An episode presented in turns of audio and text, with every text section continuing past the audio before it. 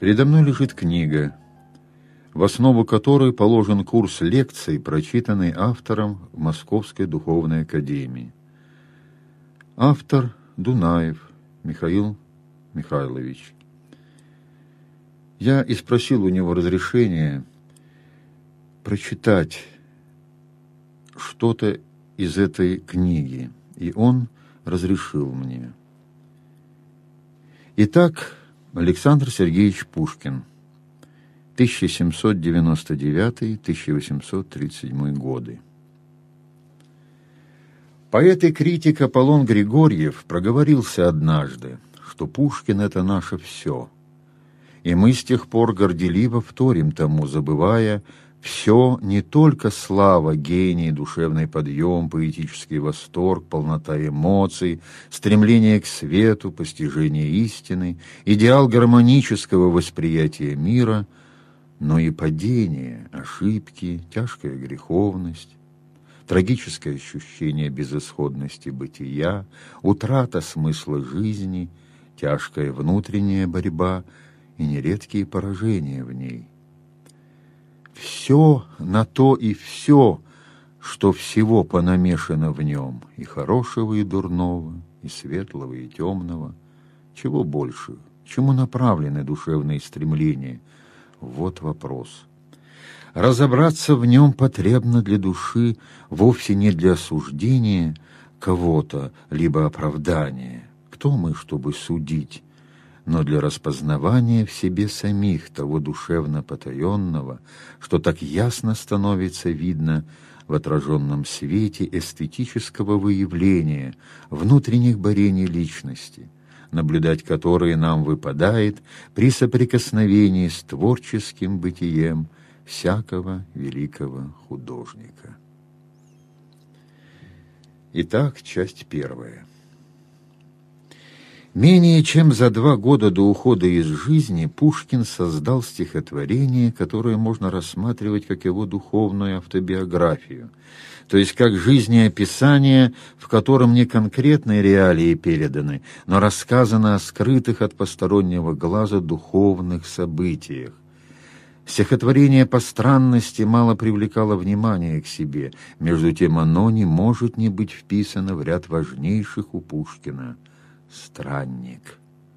Странничество — особое духовное понятие, духовное состояние. Это не обязательно пребывание в странстве в прямом смысле, не путешествие, хотя Пушкин и в этом отношении отличен от многих.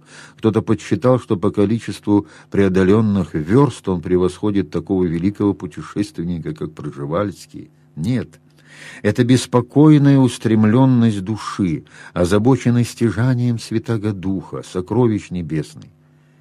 Преподобный Иоанн Лествичник писал о странничестве – Странничество есть невозвратное оставление всего, что в Отечестве сопротивляется нам в стремлении к благочестию. Странничество есть недерзновенный нрав, неведомая премудрость, необъявляемое знание, утаиваемая жизнь, невидимое намерение, необнаруживаемый помысел, хотение уничтожения, желание тесноты, путь к божественному вожделению, вожделению, обилие любви, отречение от тщеславия, молчание глубины. Однажды, странствуя среди долины дикой, Внезапно был объят я скорбью великой, И тяжким бременем подавленный согбен, Как тот, кто на суде в убийстве увлечен, Потупя голову в тоске ломая руки, Я в воплях изливал души пронзенной муки И горько повторял, метаясь как больной, Что делать буду я, что станется со мной? Долина дикая – очень важный образ для всей пушкинской художественной системы. С его синонимами мы еще встретимся не раз. Это знак блуждания на жизненных путях, утраты ориентиров. Такому состоянию соответствует и скорбь, содержанием которой становится тягостное ощущение собственной греховности. В первых же строках возникает и воспоминание суда, раскрываемое чуть позднее в разговоре лирического героя, встреченным на пути юношей ангелом. он тихо поднял взор и вопросил меня, о чем, бродя один, так горько плачу я. Я в ответ ему, познай мой жребий злобный, я осужден на смерть и позван в суд загробный, и вот о чем крушусь, к суду я не готов, и смерть меня страшит. Эта-то мысль и тяготеет над духовным тружеником, погруженным в духовное уныние перед встречей с ангелом. Пошел я вновь бродить, унынием изнывая, И взоры в круг себя со страхом обращая, Как раб, замысливший отчаянный побег, Или путник, до дождя спешащий на ночлег. Духовный труженик, влача свою веригу, я встретил юношу, читающего книгу. Знаменательная строка, как раб, замысливший отчаянный побег. Ведь годом ранее писал поэт о себе же, «Давно усталый раб замыслил я побег в обитель дальнюю трудов и чистых нег». Такое почти дословное воспроизведение не может быть случайным, совершенным по небрежности, незамеченным автором. Так он подает важный знак о себе. Уныние — тяжкий грех, который Пушкин распознает в самом себе мучительно возвращаясь к нему в разные периоды жизни. Недаром упоминается великопостной молитве преподобного Ефрема Сирина, а ее духовное переживание — важное событие в жизни поэта, о чем поведал он в стихотворении «Отцы-пустынники и жены непорочные». Об унынии сказано в лествице. Уныние есть расслабление души, изнеможение ума, ублажитель мирских, оболгатель Бога, будто он не милосерд и не человеколюбив. Уныние, порождаемое чувством греховности, сопряжено с мучительным предощущением гибели и незнанием, где обрести спасение. Проблема спасения есть центральная в страннике. И мы погибнем все, коль не успеем вскоре обресть убежище. А где? О, горе, горе! Но спасение во Христе. Он Спаситель. Незнание пути к спасению есть незнание Христа. И именно незнание Христа рождает страшное состояние. Моя душа полна тоской и ужасом, Мучительное бремя тягчит меня. Незнание Христа есть безверие — Путь к вере от безверия, путь к спасению есть путь пушкинского странника, путь, сопряженный со стенаниями и плачем. Странник есть любитель и делатель непрестанного плача, напоминает преподобный Иоанн. Но я все плакал и вздыхал, унынием томим. В таком состоянии происходит встреча, спасительная встреча с тихим юношей. Встреча с посланником небес – также важнейший образ у Пушкина. Юноша, читающий книгу, является обладателем высшего знания, что символизирует книга. Он освобождает зрение героя. «Я оком стал глядеть болезненно отверстым, как от бельма врачом избавленный слепец. Я вижу некий свет», — сказал я наконец. Свет — образ слишком знакомый каждому христианину. «Я свет миру» — слова Спасителя, Евангелие от Иоанна, 8 глава, 12 стих. И поэтому теперь природа юноши до времени не вполне проясненная узнается вполне, и уже последние сомнения рассеиваются при завершающих его словах. «Идишь», — он продолжал, — «держись всего ты света, пусть будет он тебе единственная мета, пока ты тесных врат спасения не достиг. Ступай».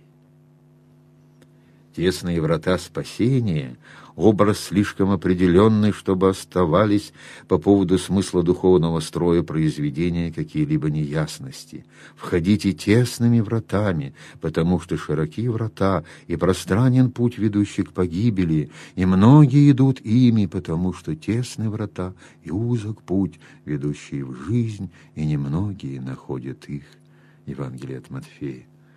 Завершение стихотворения — поэтическая параллель к духовному поучению преподобного Иоанна. Тех мест, которые подают тебе случай к падению, убегай как бича.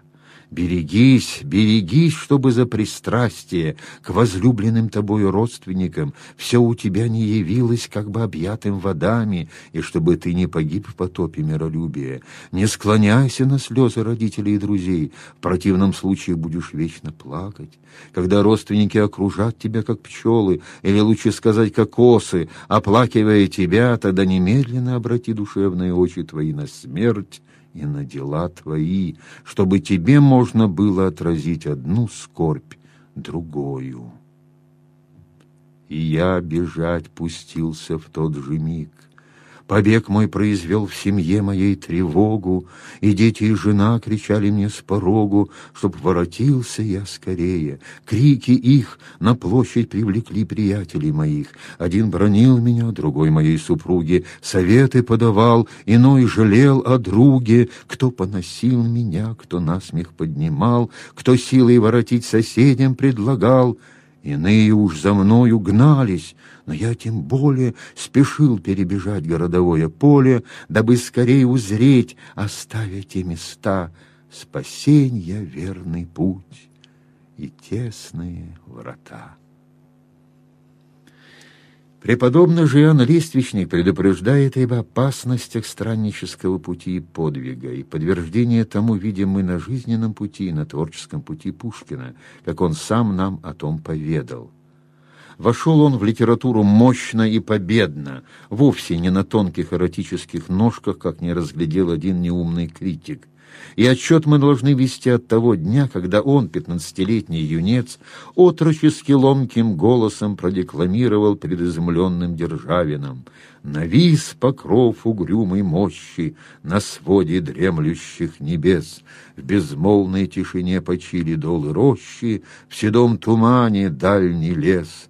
Чуть слышится ручей, бегущий в сень дубравы, Чуть слы дышит ветерок, уснувший на листах, и тихая луна, как лебедь величавый, плывет в серебристых облаках. Было чем быть пораженному, если этот недоросль так начинает, что же обещает его поэзия в дальнейшем. Что дальше мы знаем? Мы знаем, перед Державиным стоял величайший поэт России, но и сам он вряд ли еще догадывался о том. В молодые лета все было в нем и в стихах его. Жизнь необузданно бурлила, страстная натура влекла далеко от тесных врат спасения. Грешила его муза эротическими забавами и вольнолюбивыми соблазнами, революционными мечтами и кощунственными насмешками над святостью. В долине дикой всего вдосталь. Сам Пушкин о начале жизненного и поэтического странствования рассказал позднее. В начале жизни школу помню я. Там нас, детей беспечных, было много, неровная и резвая семья. Смиренная, одетая у Бога, но видом величавая жена над школою надзор хранила строго толпою нашей окружена, приятным сладким голосом бывало, с младенцами беседует она. Ее чела, я помню, покрывала, и очи светлые, как небеса, но я вникал в ее беседы мало. Меня смущала строгая краса ее чела, спокойных уст и взоров и полные святыни словеса. Дичась ее советов и укоров, я про себя превратно толковал понятный смысл правдивых разговоров. И часто я украдкой убегал великолепный мрак чужого сада под свод искусственной порфирных скал. Там нежила меня теней прохлада, я предавал мечтам свой юный ум, и праздно мыслить было мне отрада. Любил я светлых вод и листьев шум, И белые в тени дерев кумиры, И в ликах их печать недвижных дум. Все мраморные циркули и лиры, мечи и свитки в мраморных руках, на главах лавры, на плечах порфиры, все наводило сладкий некий страх мне на сердце, и слезы вдохновения при виде их рождались на глазах. Другие два чудесные творения влекли меня волшебную красой — то были двух бесов изображения. Один дельфийский идол, лик молодой, был гневан, полон гордости ужасной, весь дышал он силой неземной. Другой женообразный, сладострастный, сомнительный, лживый идеал, волшебный демон, лживый, но прекрасный. Перед ними сам себя я забывал. В груди молодое сердце билось, холод бежал по мне и кудри подымал. Безвестных наслаждений темный голод меня терзал, Уныние и лень меня сковали, Тщетно был я молод. Средь отроков я молча целый день Бродил угрюмый. Все кумиры сада На душу мне свою бросали тень. Итак, в начале жизни бесовский соблазн, бросающий на душу тень, погружающий во мрак уныния, соблазн тот манит, влечет, ибо он прекрасен внешне, но красота эта лжива, как и все в мире демоническом. Праздномысленные мечтания, которые по учению святых отцов создают хорошую почву в душе для укоренения в ней греха, совершаются под сенью чужого сада, где фальшь искусственности жизни кажется столь привлекательной. И кто это видом величавая жена, смысл речей, который превратно понимался незрелым умом. Это иносказание, как нам кажется, точно разгадал митрополит Антоний Храповицкий – Смысл его, Пушкина, исповеди в связи со многими его стихотворениями совершенно понятен. Общество подростков, школьников – это русское интеллигентное юношество. Учительница – это наша святая Русь. Чужой сад – это Западная Европа. Два идола в чужом саду – это два основных мотива западноевропейской жизни – гордость и сладострастие, прикрытые философскими тогами, как мраморные статуи, на которые любовались упрямые мальчики, не желающие не только исполнять, но даже и вникать в беседы своей мудрой и добродетельной учительницы и пристрастно перетолковавшие ее правдивые беседы.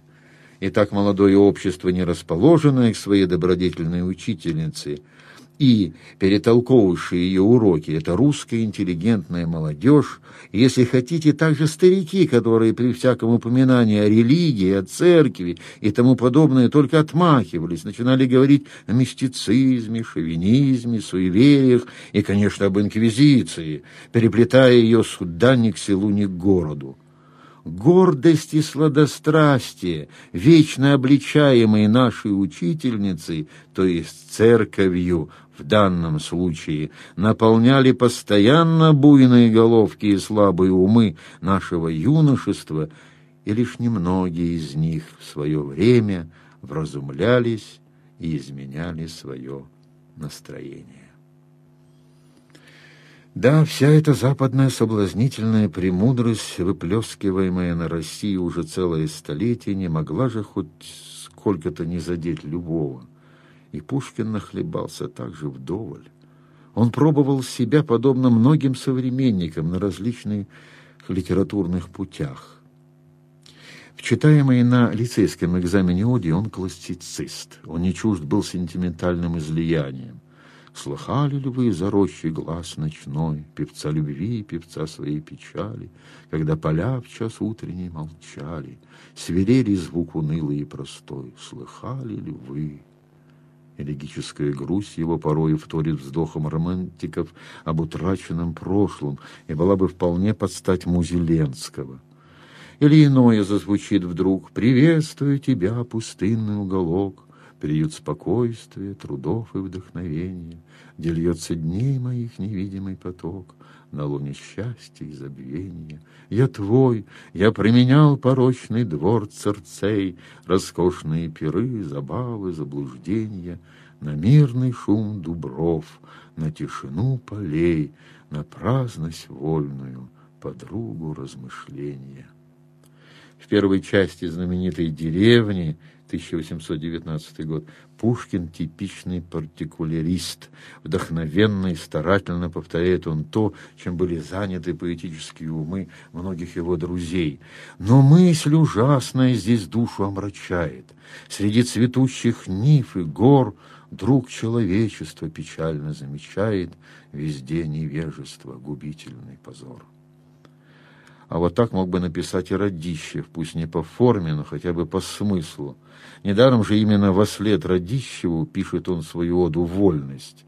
И, заметим, причина всех бед усматривается в невежестве, губительном и позорном. И противопоставить ему можно, разумеется, только просвещение. Над Отечеством свободы просвещенной взойдет ли, наконец, прекрасная заря. Во всех прекрасно возвышенных стихах того времени, не только у Пушкина, обилие прекрасно туманных образов. Что это за прекрасная заря, столь чаемая поэта. Ну, конечно, тут метафора, и буквального толкования станет требовать лишь занудливый буквоед, не смыслящий в поэзии ровным счетом ничего. Но все же звезда пленительного счастья, появившаяся годом ранее в послании к Чаадаеву, 1818 год, тоже нечто неопределенное, продукт шаблонного мышления человека эвдемонической культуры. Этим нужно переболеть, как неким обязательным набором детских детских болезней. Но и мимо пройти со снисходительной улыбкой не полезно. Сознавая, что здесь открывается поле для специального разыскания, отметим лишь кратко религиозную сомнительность подобных образов. Прекрасная заря, просвещение вызывает в памяти точное словосочетание «Деница, сын зари», Исаия 14.12, относимое, как известно, к сатане – в звезде пленительного счастья останавливает не только возможное буквальное толкование эпитета «пленительное счастье», весьма двусмысленного, но и содержание всего понятия, несомненно. Звезда есть как бы знак наступления новой пленительно счастливой эры, для любого христианина начало обновления человечества связывается с Фифлеемской звездой, так что потребность в любой другой навсегда отпадает. Все прочие звезды могут восприниматься лишь как обезьяний выверт по отношению к звезде Вифлеема. Без сомнения, молодой Пушкин употреблял эти сомнительные знаки, не задумываясь над их нечистотою. Точно так же и большинство читателей, они прельщают своей красивостью, неопределенной возвышенностью и возвышенной неопределенностью. Важно также не забывать, что безоглядным революционером Пушкин никогда не был. Все-таки рабство должно, по его мечте, пасть по манию царя. Пушкинское «Восстаньте, падшие рабы» отнюдь не призыв к восстанию, но к нравственному поднятию с колен. Иначе и в пророке «Восстань, пророк» мы должны усматривать призыв к восстанию, революция — это уже полная нелепость. «Восстаньте!» Старославянизм и переводится на русский словом «встаньте». В определенный период у нас очень желали сделать из Пушкина пламенного бунтаря, готового чуть ли не с красным флагом в руках вести народ на штурм Зимнего, а он и декабристом-то не был по убеждению.